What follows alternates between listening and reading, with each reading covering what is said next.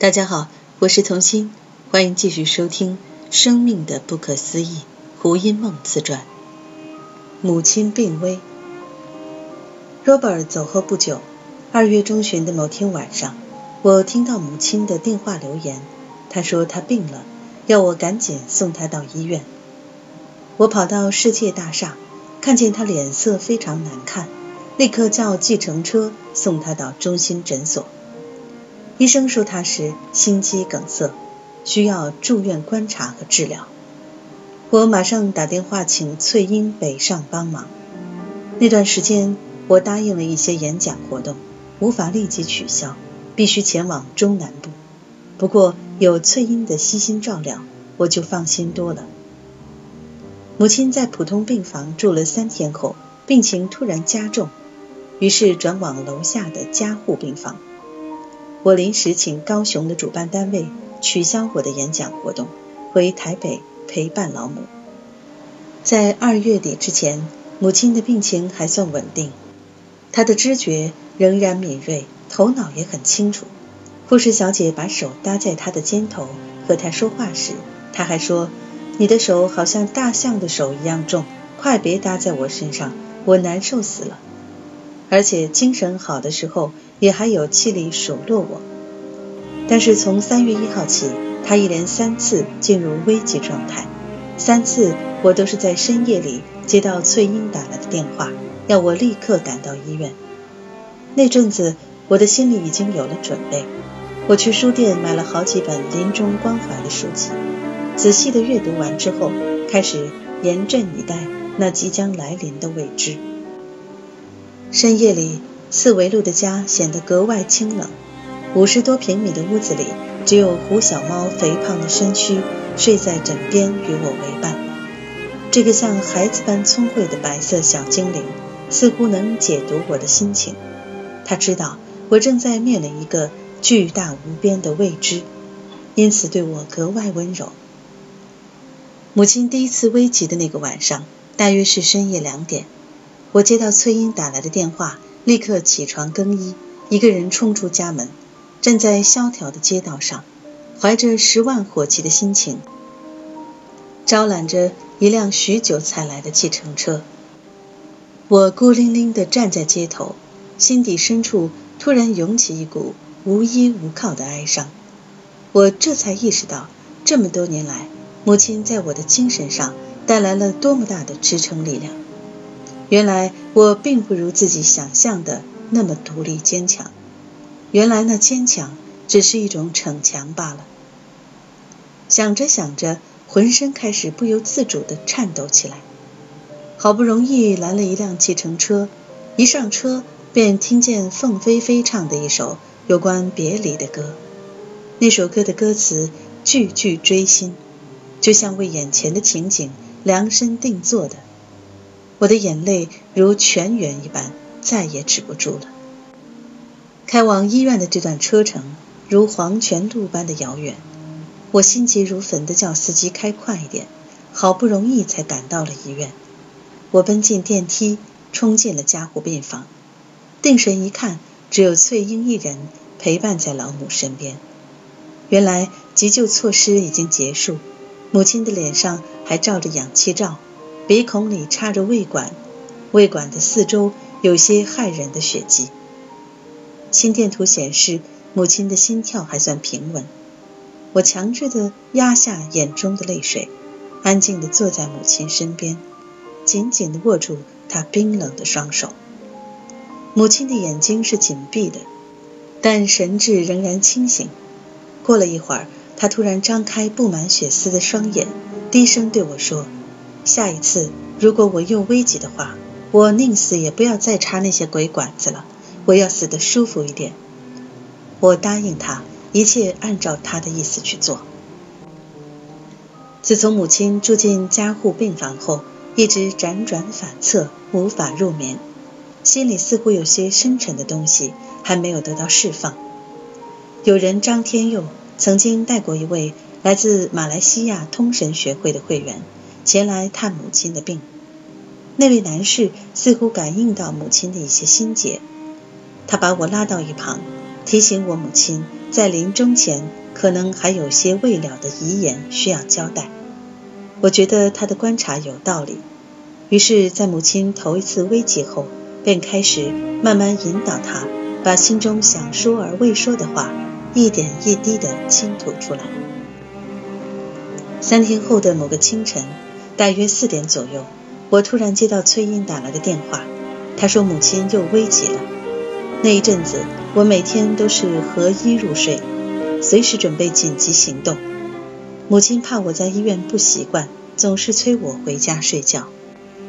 我赶到加护病房时，发现母亲身边围了一群医生和护士，他们正用力地在她的胸部施压。强制地把胃管戳进母亲的鼻腔，母亲拼了命的挣扎，鼻孔四周都是血迹。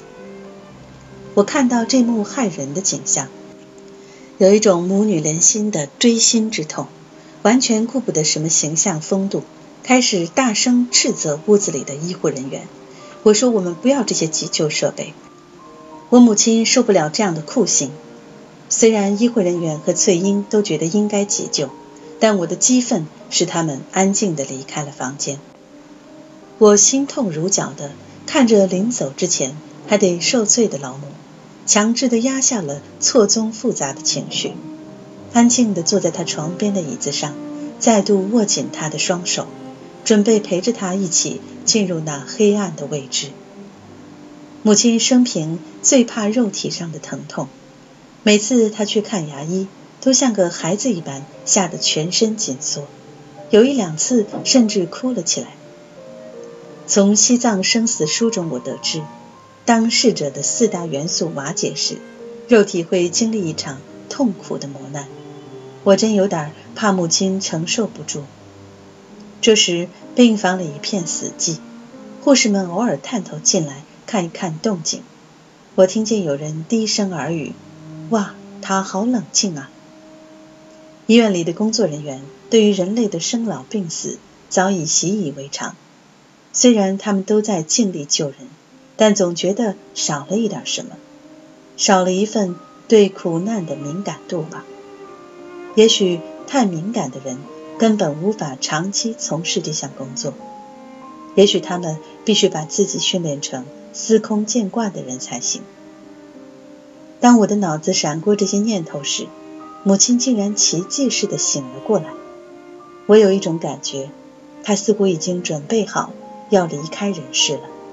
不过还有一些事想要交代，于是我让翠英回家去帮我拿了一些盥洗的用品，准备这几天都在医院里过夜。翠英和母亲的情谊深厚，即使有我在医院陪伴，她还是坚持和我挤在沙发上守夜。三月八号的一整天，母亲断断续续地向我叙述了一些往事，交代了一些他放心不下的挂碍。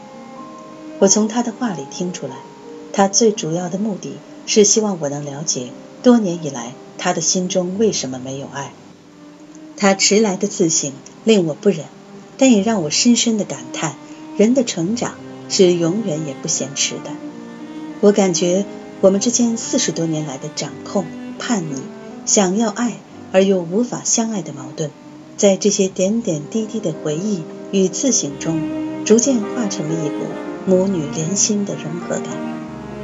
九号晚上，母亲开始出现无法控制的急促呼吸。她拿掉假牙后，只剩下了几颗残缺的、被烟垢熏黑的门牙。她的嘴一张一合地发出快速的喘息声。表情看起来非常吃力而痛苦。他一边喘息一边问我：“我到底造了什么孽了？为什么要遭这样的老罪啊？”我沉思了一下，对他说：“你想不想回家？如果你不想待在医院里，也许回家会比较舒服一些。不过这件事得由你自己决定才行。”他几乎没怎么思考就回答我说：“我想回家。”于是。我把母亲的意愿告知院方。清晨六点，护士小姐拿了一张自愿出院同意书，要我签名。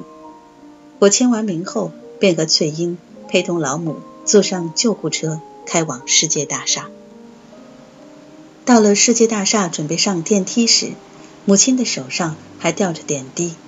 电梯里的空间太小，大厦管理员和救护车的司机先生只好把母亲身下的床垫窝起来，才能挤得进三个人。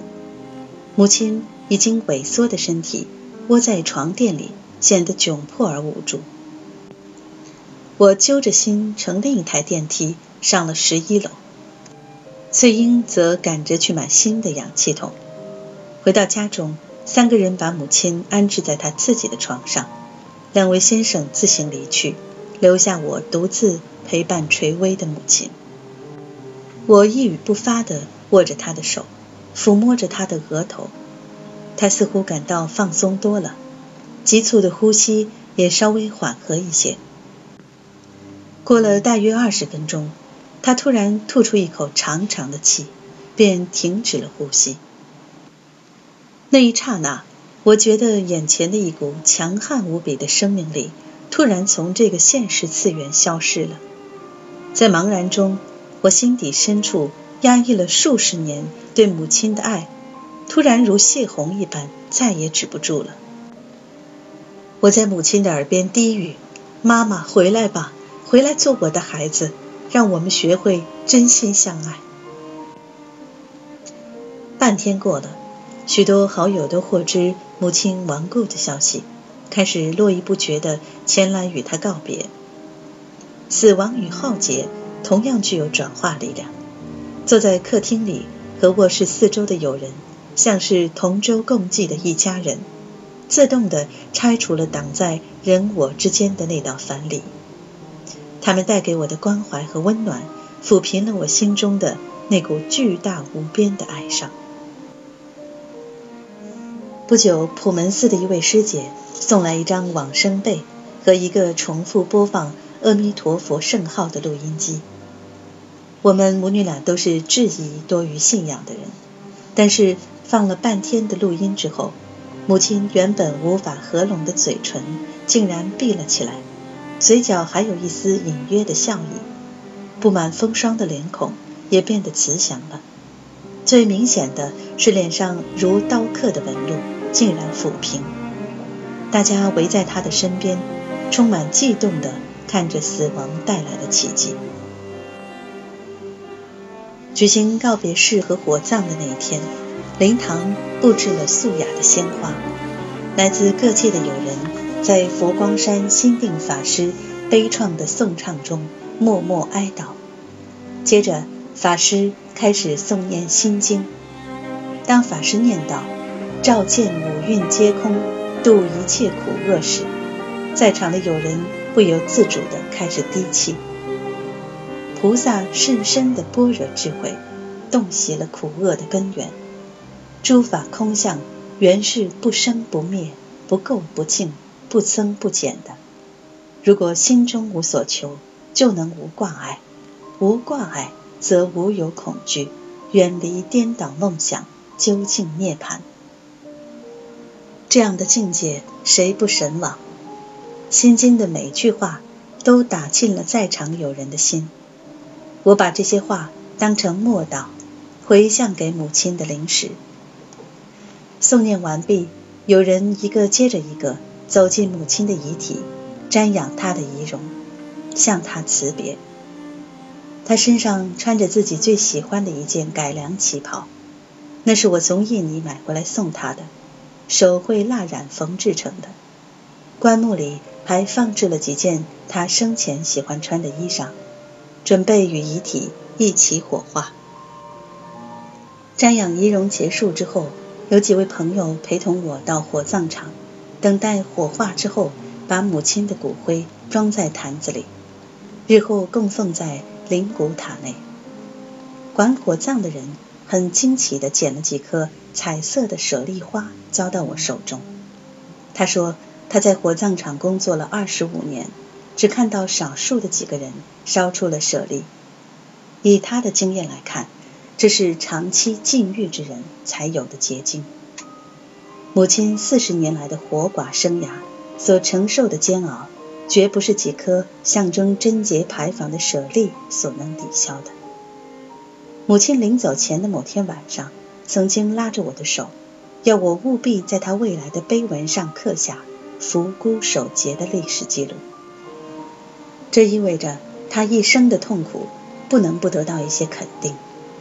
其实我并不希望他为我牺牲一世的幸福与快乐，这个担子太重了。